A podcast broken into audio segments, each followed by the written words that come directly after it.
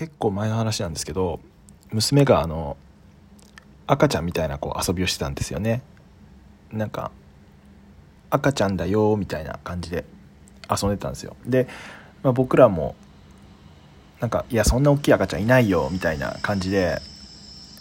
こう笑いながらこう話してたんですけどなんか急に「パパ同じ格好して」みたいなこと言われたんでまあ四つん這いになってやったんですけどなんかそしたら娘がですね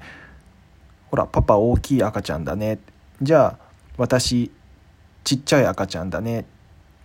大きくないねって言ってこう父とこ